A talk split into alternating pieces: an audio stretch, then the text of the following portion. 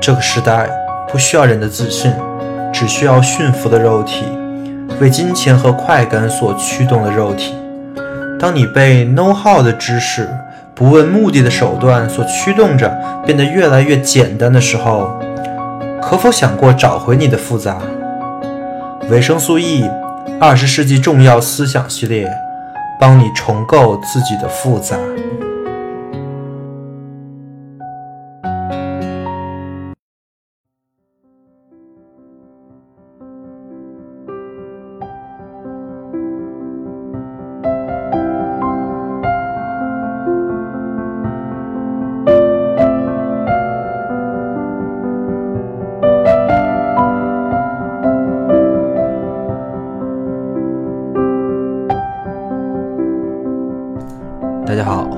本期维生素 E。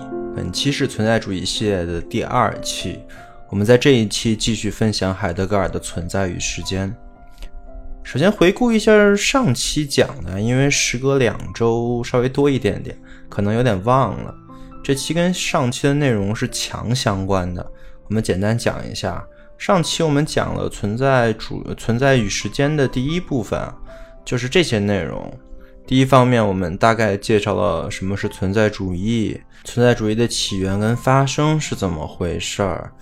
然后我们开始聊了什么是存在，什么是存在者，以及海德格尔的基础存在论。再之后，我们就开始讲《存在与时间》这本书了。我们讲了此在的生存结构是在世界之中存在，还有此在与呃整个世界的关系。操心，还有此在与物的关系，上手之物、在手之物，此在与此在的关系，共在，还有两种状态：表率和代庖，还有此在对存在的领悟和常人、沉沦、闲谈、好奇、两可、本真状态等等等等等这些的东西。到最后，我们落脚到了两个问题，第一个就是我们。如果说一直沉沦下去就不是本真状态，怎么了呢？有什么坏处吗？第二个问题就是我们应该如何去追求本真状态？今天我们就来解决这两个问题啊。我们今天的内容就是把《存在与时间》这本书完成。首先是第一个问题啊，就是人不追求本真状态，他又能怎么样呢？这个问题其实特别好。因为它跟人生无意义呀、得过且过呀这些问题都相关。前两天我还在一个群里看到有人分享什么死猪哲学、快乐第一呀什么的。呃，对我上期说了，人其实沉沦的时候是最快乐的，对吧？就像在家一样。那么为啥非得找本真状态，而不是就直接一直沉沦下去呢？啊，事实很，事实上很多人啊，他们也都没去找本真状态，就沉沦着，其实也没咋样，对吧？起码看上去是没咋样，都挺快乐的，对吧？所以这个问题呢，其实挺难回答的，尤其是最不能用的就是理性回答，就是如果你说你要用理性和逻辑来分析这个事儿，人为什么要追求本真，不去？呃，追求沉沦，这个你是很难说明白的，因为就作为反方，我可以有一万种反驳的方法，怎么说都可以来说服自己或者说服他人，对吧？哎，我就沉沦着，因为沉沦是很简单的呀，是一条很简单的路，那我就这么瞎鸡巴过也挺好的，对吧？你看常人不都是这么过的吗？这这个其实你要是真用理性跟逻辑来说，你是讲不过其他人的。但这就是海德格尔的哲学跟之前哲学的区别了。比如康德，他就是用理性跟逻辑来说的，他用很严谨的逻辑来论证说你应该遵守道德，你应该追求真理。这些结论是通过逻辑推理出来的呀，就是他用的是理性的力量，所以这也被称之为理性哲学，对吧？但是到了现代，就是我们。讲虚无主义那一期，我们在讲二十世纪现代思想的时候，会有一个很大的转向，就是从尼采再到海德格尔，再往后，比如说福柯呀、巴塔耶他们，他们走的是非理性哲学的这个套路。什么叫非理性呢？就是逻辑不太重要了，别的东西重要。什么东西重要啊？就是感觉、直觉和情绪。大家都听过笛笛卡尔那句话，就是“我思故我在”，那个其实就是理性哲学的一句代表名言。但是到了海德格尔这儿，他不是这么想的，他认为是我有情绪故我在。他的原文是这么说的：我们在存在论上用现身情态这个名称所指的东西，在存在者层次上乃是最熟知和最日常的东西——情绪。日常操劳活动中无忧无扰的心平气和，或者受受阻受益的心烦意乱，从心平气和转向心烦意乱，或者反之，或者竟流于情绪沮丧，诸如此类的一些现象，在存在论上并非一无所谓。尽管这些现象也许一向被当作此在中最无足轻重的东西和最游离易变的东西而束之高阁，不去谈论，情绪可能变得无精打采，情绪可能变来变去，这只是说此在总已经是有情绪的，没情绪不应同情绪沮丧混为一谈。但这种常驻不去的平淡、懒洋洋的没情绪，也绝对不是一无所谓的。恰恰是在这种没情绪中，此在对他自己厌倦起来，存在作为一种负担公开出来的。为什么不知道？此在不可能知道这些，因为相对于情绪的原始开展来说，认识的。各种开展的之可能性都太短浅了，在情绪中，此在被带到它作为此的存在面前来；另一方面，昂扬的情绪则能够解脱存在的公开的负担，即使这种解脱作用的情绪也开展着此在的负担性质。情绪公开了，某人觉得如何？这种情况，在某人觉得如何之际，有情绪把存在带进了他的此。听了这么一大段，其实挺长的，但稍微解释一下，其实我觉得他讲的也非常的明白了。也就是说，如果说胡塞尔把意向性当成了意识的基本构成的话，那到了海德格尔这儿，意识、意识或者说人的基本构成就变成了情绪。人是不可能没情绪的，因为没有情绪，它也是一种情绪。但是情绪这个东西为什么来，怎么来的？作为人呢，我们不知道，也不太可能知道。虽然我知道现在很多科学研究都把情绪还原到了什么脑区啊，什么什么什么什么激素啊，但这些只能解释情绪是怎么产生的，它算是一种原因。但是为什么人在某种情境中会有某种情绪？这种情绪又是如何被称之为这种情绪的？这个问题对人可就是太难了。这个东这个问题，如果说是维维特根斯坦说的话，那一定是不可说的，因为他举过一个例子，叫做疼。就比如说，你感觉的疼，跟别人感觉的疼，是一种疼吗？甚至说，你感觉的你胃疼，跟你感觉的你啊脑壳疼，这又是一种疼吗？你感觉的痛苦跟别人感觉的痛苦是一种痛苦吗？就是在语言学来讲，这些词啊，比如说喜怒哀乐、痛苦、疼这些词的指称，指的这个东西啊，它是不稳定的。它是有任意性的，每个人跟每个人说这个词的时候，表达的意思一定是不尽相同的，所以这就导致了情绪其实是很难言说的，自然也就不能说我对这个问题有一个很明确的答案了。所以我们其实接受就行吧。按照海德格尔的理论，就是说，我们把情绪当成为一个我们存在的证明，一个我们天生的能力，或者说，按照存在的专业名词，就是现身情态，就是因为情绪存在，才能在我们身上逐步显现。当然，人有无数种情情绪啊，刚才说的喜怒哀乐啊什么的，但是。只有一种是海德格尔他特别看重的，这种情绪叫做畏，就是畏惧的畏。什么叫畏呀？就是害怕，对吧？但是海德格尔特地区分了什么是怕和什么是畏。区别呢，就是怕呢是一定会有一个对象的，我怕谁，你怕什么，你清楚的知道你怕的是什么，这个叫怕。而畏呢是没有对象的，就是你找不到对象的害怕。我觉得这种感觉大家可能都有啊，就是一种莫名其妙的恐惧，一种莫名其妙的烦躁。用陈嘉映老师的话讲，就是一种茫然失所的感觉，就是一种空虚啊。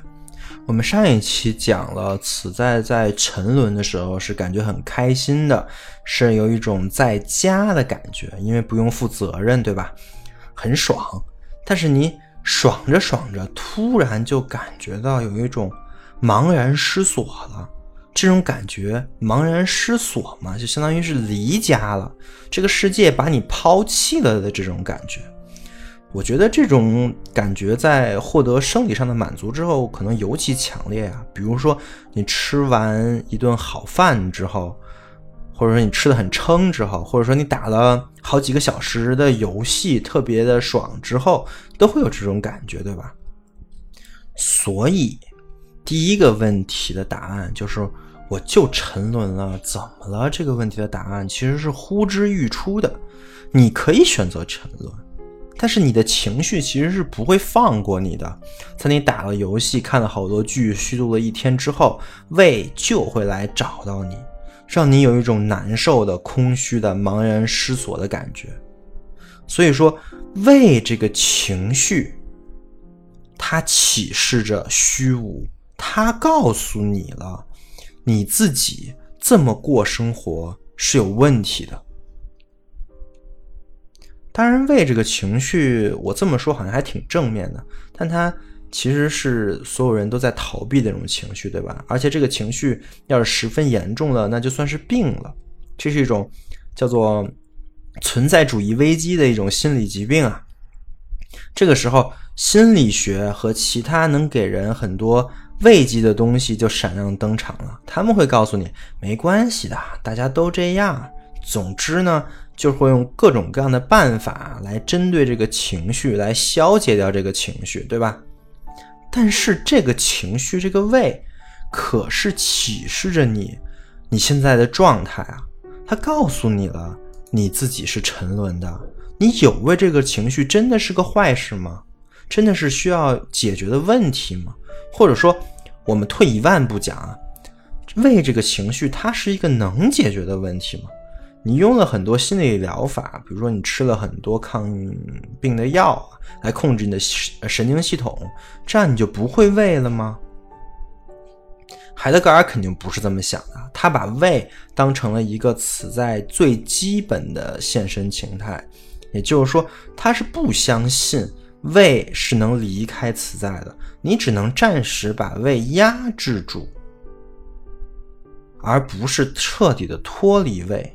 那我们再换句话说，如果说此在要是没有了胃，那它可能彻彻底底就不是一个此在了，说不定跟一个图灵机、跟一台电脑就没有任何的区别了。这让我想起了我在前些日子跟群里的和别人讨论啊，就有一个人一心想赚钱，就想当一个赚钱机器，把心思都扑在了。投资炒股啊，这些上面，当时我就跟他说了一句：“哎，你赚了钱，你又能怎么样呢？你找不到你最终要做的事情，你最后还是存在主义危机。”后来他很不服啊，他说：“我现在这样特别好，我找到了一个目标感，我一点都不会有虚无感。”但是我当时就跟他说了，啊，别着急，迟早会有的。我希望你一直能没有吧。真的，我就是这么相信的，因为我相信人嘛，我相信人的力量。一个此在是不可能完全变成一个没有情绪的存在者的，也不可能真的变成一个赚钱的机器，或者说我刚才说的电脑图灵机。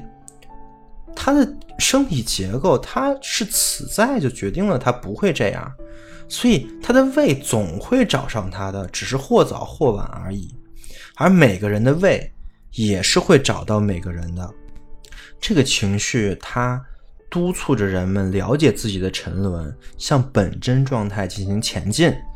无论人多么厌恶这个情绪，他可以通过酒精、通过药物、通过等等等的方式来逃离胃，但最终他都会来的。只不过有的人是死亡的那一刻之前他才到，到那个时候。一切就都晚了。于是我们就说到了死亡，这其实是我们的第二个问题，就是如何能找到本真状态的关键钥匙了，就是死亡这个概念。为什么要说死亡啊？这其实是跟我们这个作为一个此在的一个基本建构相关，就是我们都是有始有终的。什么叫有始有终啊？就是我们作为一个此在来说，我们的现在的生存，我们现在的状态，始终是少一块的，是亏欠着的。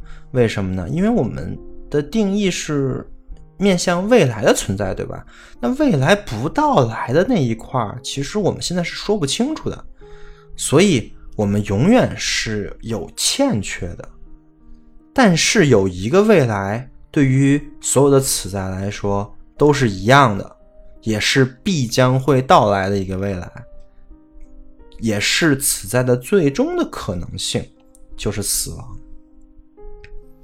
海德格尔从死亡出发，他认为死亡界定着此在的整体性，因为到了死亡，我们其实在某种意义上来说就完整了，此在就再也不亏欠着了，对吧？但是呢，死亡却不是一个现成的终点。从生存上来说呀，死亡也是一种生存的可能性，对吧？于是，死亡就是一种很特殊的现象了，因为只有这个现象才能给此在完整性。所以，海德格尔把这个现象详细的拿出来进行了分析啊。他认为死亡有这么几个性质。第一个呢，就是。它不是生物学意义的死亡，而是存在论意义的死亡。什么意思呢？就是说，死不是指那种，嗯就是不呼吸啦、不心跳啦，那个又是在以存在者方面说死这个事儿。按照这个道理，其实说人死啊，跟说哪个动物死啊，其实是一样的。但是在海德格尔这套生存论的逻辑里啊。是在可能性上面说死亡这个事儿呢，在这套系统里，死亡指的是丧失了对未来的一切可能性。此在在死亡的这一刻呢，就变成了一个完全一般的存在者了，是这么一个现象，叫死亡。这是第一点啊。第二点呢是，死亡是不能被经历的。这听着像废话，死了啥都不知道了，怎怎么经历，对吧？哎，还真不是，因为有两种情况让我们此在能认为或者是说以为我们可以经历死亡。第一个呢，就是我们可以经历他人的死亡，对吧？海德格尔专门给了一节就讨论这个，它的核心就问题就是我们经历了他人的死亡，我们能不能真正的理解死亡呢？或者说，能不能通过经历他人死亡，给我们这个词在，给活着这个词在获得完整性呢？他的答案是不能啊，因为死这个事情是不能代理的，不能被其他人所代庖的，对吧？你还记得“代庖”这个词啊？所以说，死有一个属性啊，就叫就叫向来我属，就是你。看再多电影、电视剧或者真实事件的死亡事件，你对死亡都不会有一个真实的认识的，因为死的不是你，你没办法亲身经历死亡的那种状态。第二种呢，就是那种起死回生的经历，也会让人误以为觉得自己经历了死亡，对吧？而事实上，其实很多经历之后的很多人都会觉得自己变得不一样了，而且有很多漫画呀、影视作品啊，也都会以起死回生作为一个出发点。所以，我认为这种经历可能算是部分的体验过死的感觉啊。当然，我也没体验过，我也不太想体验，所以不太知道。但是，这种体验呢，也不会体验到死的那个最根本的特性，就是。这个现象对于此在来说是终结一切可能性的现象，但是你看你最后又活了，其实还没是没有终结你的一切可能性，对吧？所以它也不是真的那种死。所以说，死亡是不能被经历的，死是有一种我属的性质的，就是我自己的死亡只有我能把控。这是第二点啊。所以我们总结一下，死是什么呢？死是一种只有自己才能经历的那种终结了自己的一切可能性，把自己从为从一个此在变成一个一般存在者的一个现象。而正是因为这种现象，因为死亡，此在才变得完整起来了。这就留了一个思考题啊！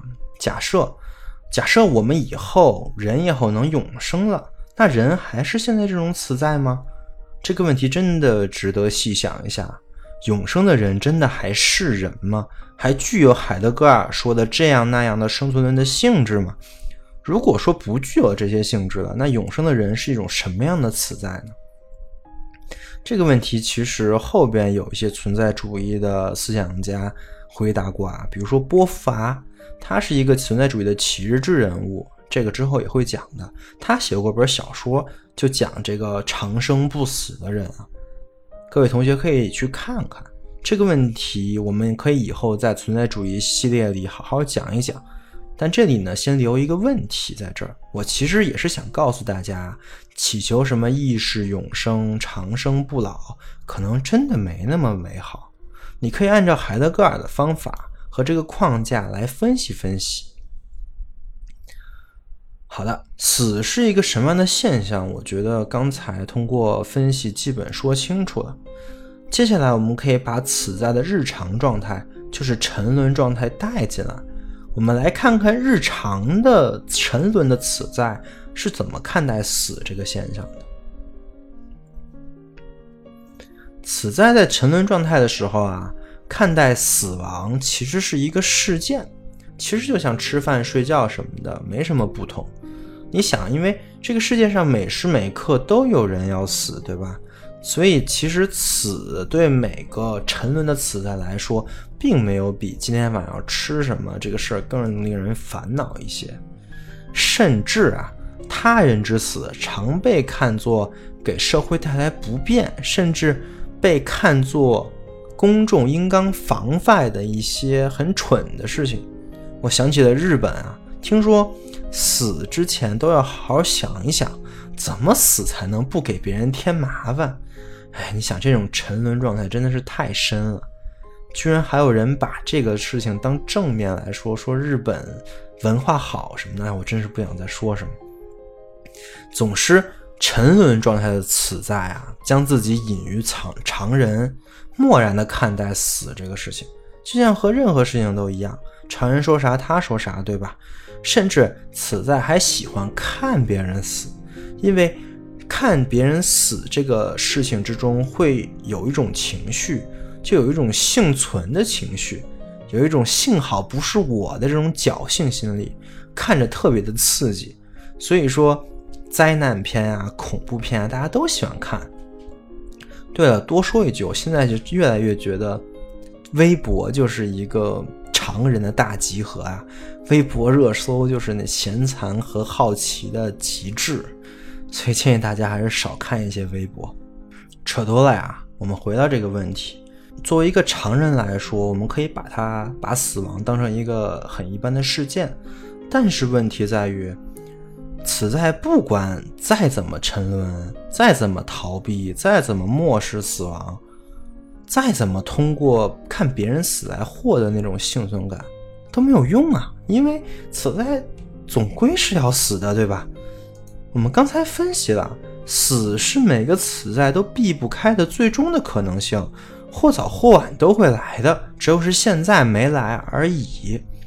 当然，我知道我说到这儿，很多人听了这个播客就就就就想关了呀，因为觉得晦气啊。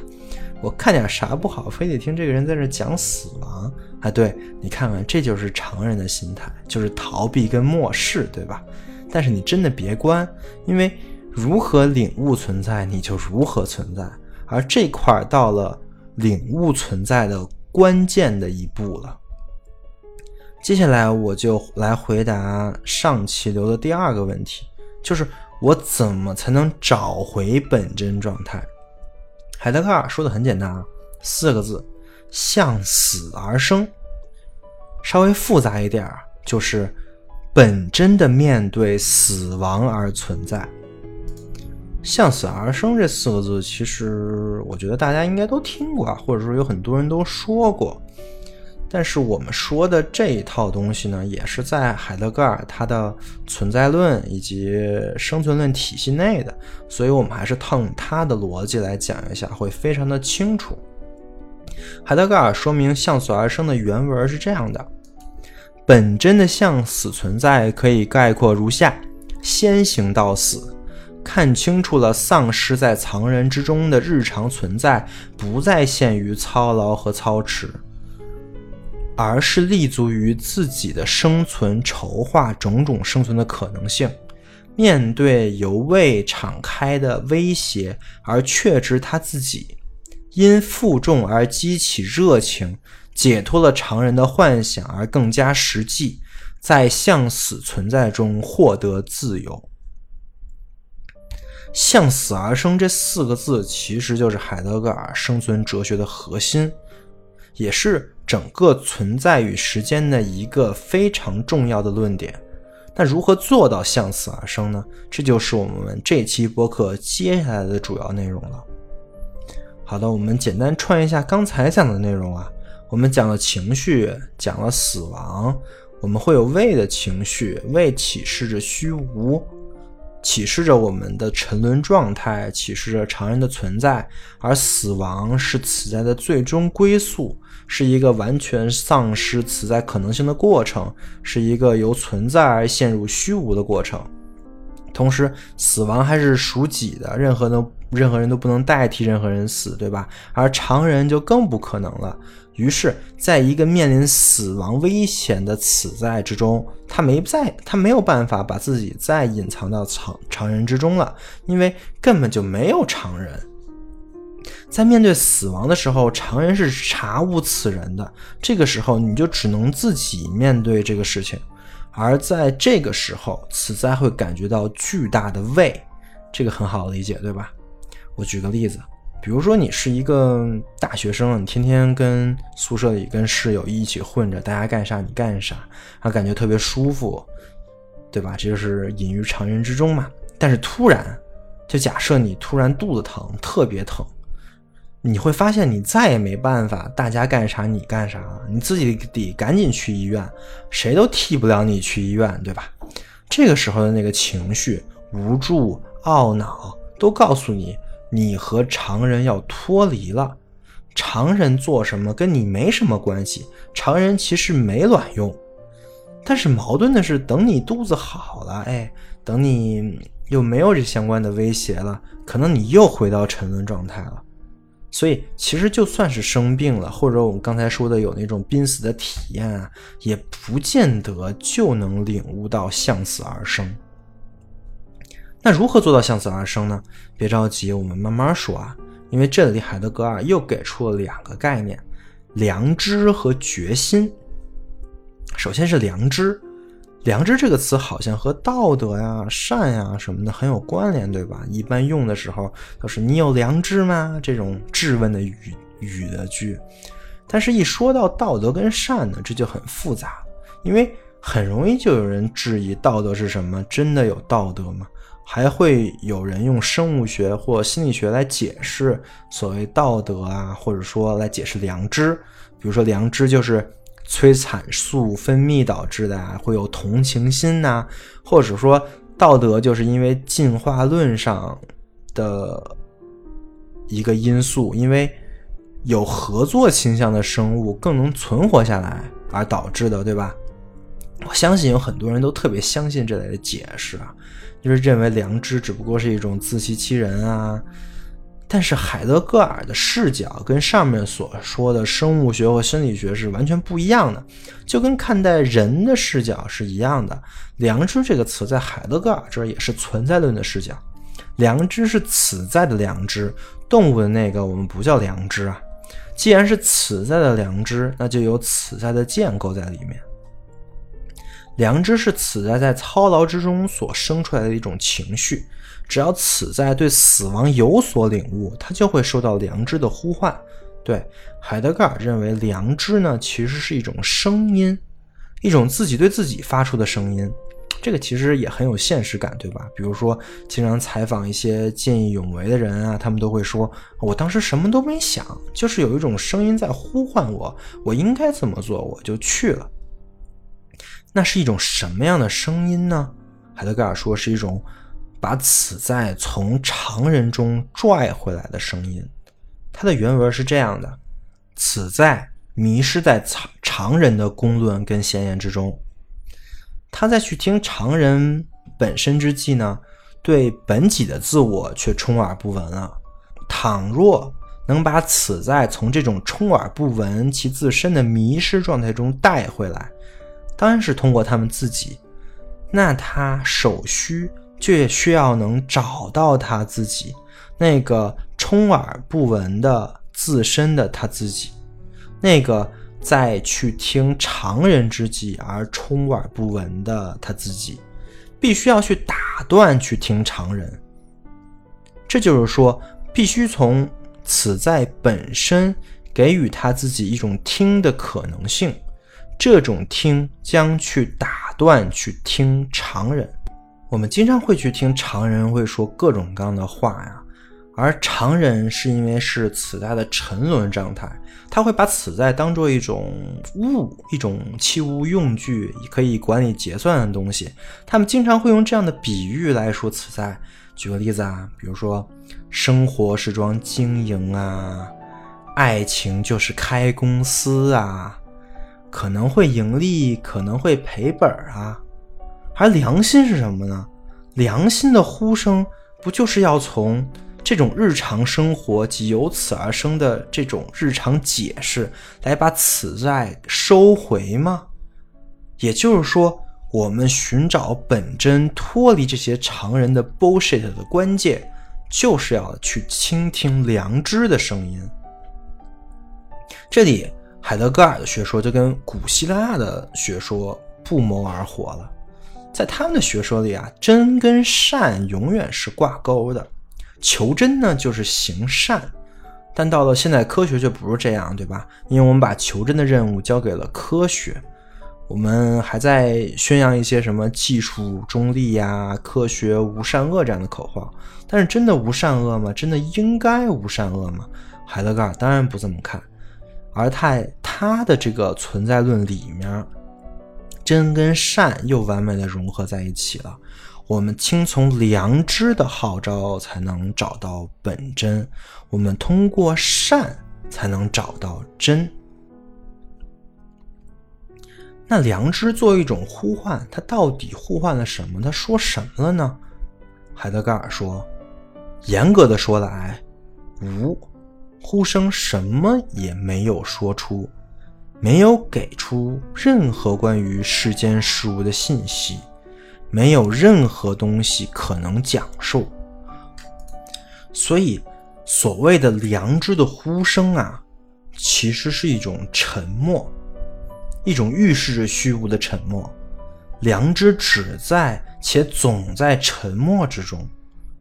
但它非但不是无意义的，而反而是意义非凡的沉默，对吧？于是海德格尔又跟维特根斯坦这两位伟大的哲哲学家又不谋而合了。维特根斯坦的对不可说的要保持沉沉默这句话，在这边就有了海德格尔的版本：良知永远是沉默的。那我们在说良知是一种呼声、一种声音的时候。还是得有个主语，对吧？到底是谁在呼唤？海德格尔告诉我们了，发起良知呼唤的是有畏的情绪的此在自己，就是那个无家可归的此在，那个茫然失所的此在，被抛在世的无依无靠的那个此在，是在世界之中赤身裸体的那个存在。这是和常人是完全不同的，是陌生的那个此在，当然也是我们每一个此在属于自己的那一部分啊。所以，其实感受到良知是个蛮痛苦的事情，因为它是有畏的情绪在前面的。这也是为什么人们总喜欢被安慰啊，喜欢那些继续沉沦在那些有慰藉作用的东西，但。你沉沦在这些东西的时候，你其实就远离了良知。良知的出现，把此在从常人之中给拖拽出来了，让此在面临了自己的可能性。那这必然导致的一个事情就是，此在会认识到自己的责任。海德格尔写的是罪责呀，但我。不觉得这是个什么罪，而且“罪责”这个词太宗教了，所以我倾向于把它叫做责任。此在接受了良心的呼唤，就明白了自己要为自己的可能性负责。当然，此在也要为其他的此在，因为是共在嘛，所以也要为其他的此在负责。上期我们说了一个非常重要的话，就是。如何领悟存在，就如何存在。对，你还记得吧？那也就是说，此在一旦领悟到这一点，那此在的性质可就变了，它就不再是那个沉沦的此在了，而是向可能性展开的此在了。这个展开的突出表现，就是此在下了决心。决心这个词，我觉得我不用太多讲。就是我们日常说的决心的那个意思，但是注意，这个决心是良知唤起的，而良知我们刚才分析了啊，不是什么特别愉快的事儿，是跟胃相关的。其实这个也就是判断你到底是真决心还是假决心的一个方案。就是假设你要是觉得这个事儿很好玩、很有趣，你就是要去做，你下定决心要去做。你说的这个决心啊，十有八九可就不是真决心。真决心是那种由畏而起的不得不做的感觉，因为如果不做，可能这一生就在虚无之中度过了。令此在下定决心的绝对不是开心啊，也不是什么兴趣。而是责任，海德格尔的话就是罪责。责任意味着什么呢？就意味着是你的使命，是你不得不做的事情。我不知道大家有没有这种感觉过啊？但是，一旦有这种感觉，千万不要再进行自我安慰啊、自我放弃啊，这真的就是你找回本真的路。于是，此在在决心中。走向了本真的道路，这就是如何做到向死而生这个问题的全貌了。我总结一下：首先，你要领会死亡的意义，然后找到胃的情绪，通过胃唤起你的良知，再通过良知坚定你的决心，从而脱离常人，回到本真。我们中国古人有两句老话呀。一句是“人之将死，其言也善”，这就跟死、胃、跟良心是相关的，对吧？还有一句叫“置之死地而后生”，这就是向死而生了，对吧？这这两句话其实跟海德格尔这这段论述非常的相近啊。啊，事实上，海德格尔也是一个很喜欢看中国古典思想的人，跟别人辩论的时候也经常引用老子跟庄子啊，所以他真是个博学家跟全才。向死而生这个事儿呢，听着感觉很鸡汤，但是厉害的就是海德格尔，他是从存在论的角度说。也就是说，这些推论都是存在论的这个更大的环节中的一部分。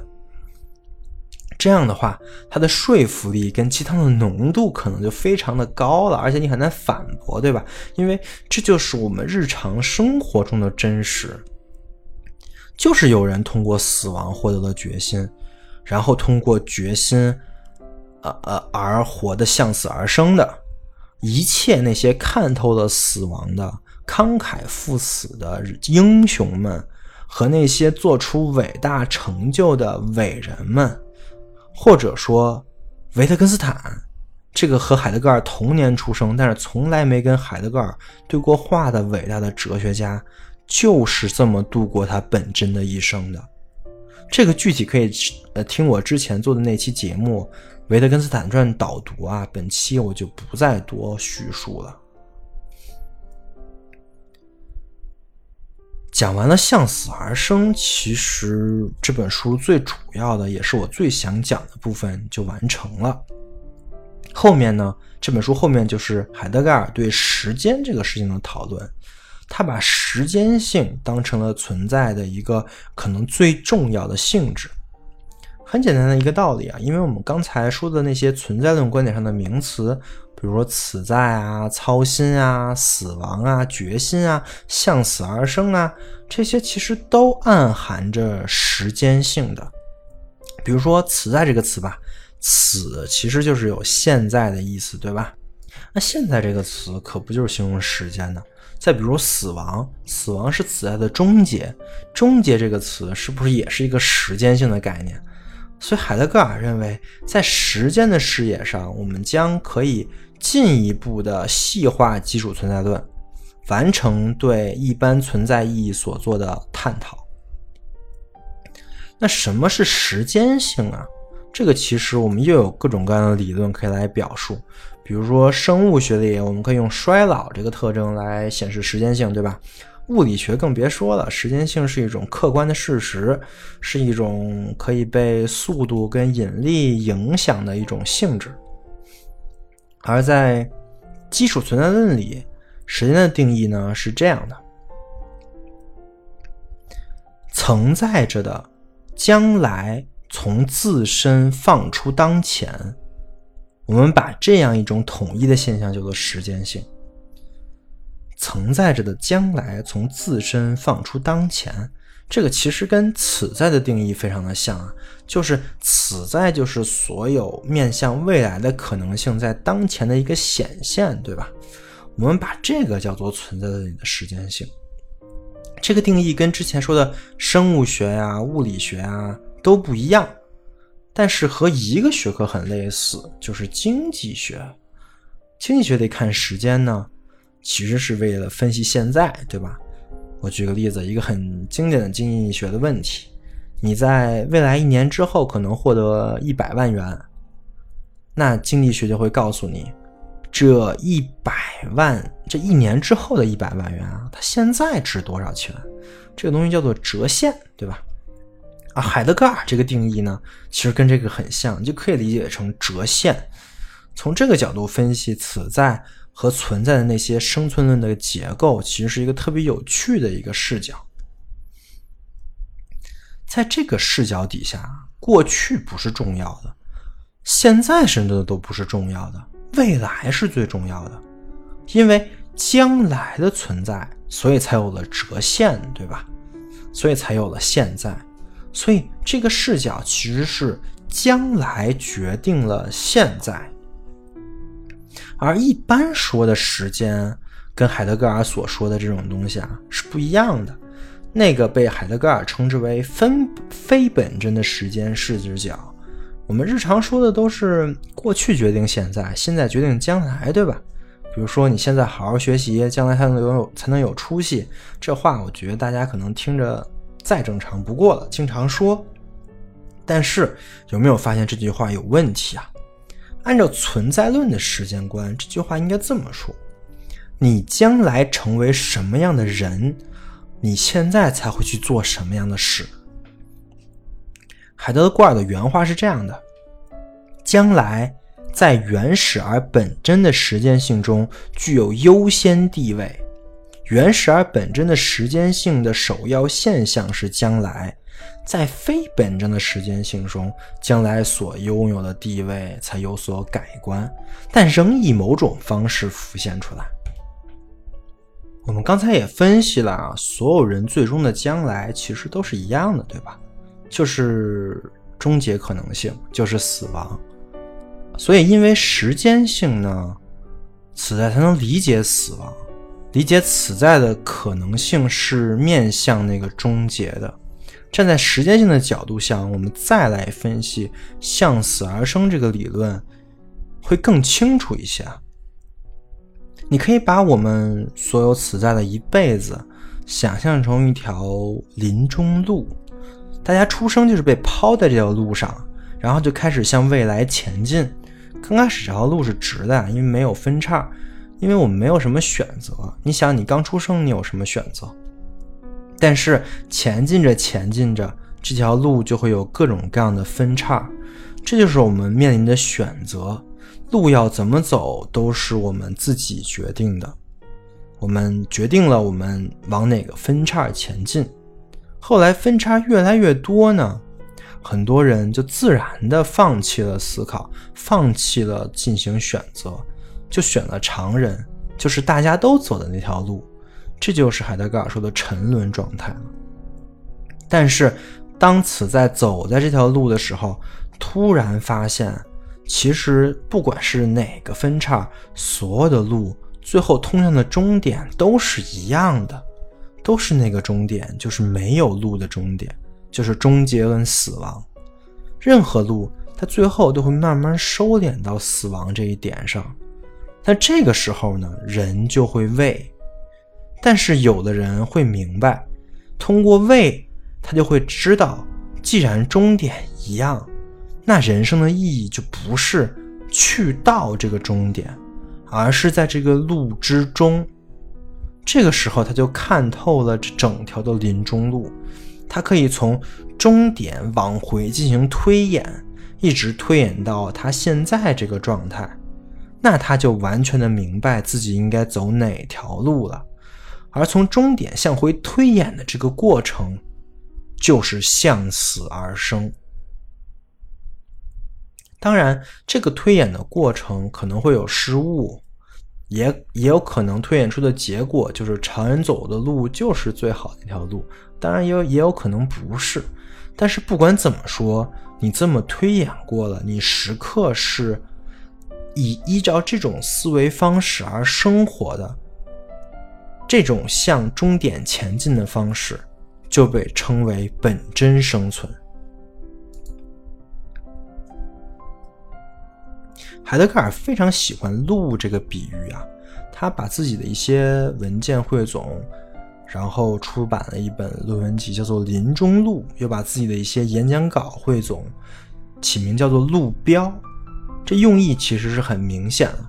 他想，他的书能在每个词在走自己路的时候，都当成一个路标，就竖在路边。这个路标就指引着本真的那条通路。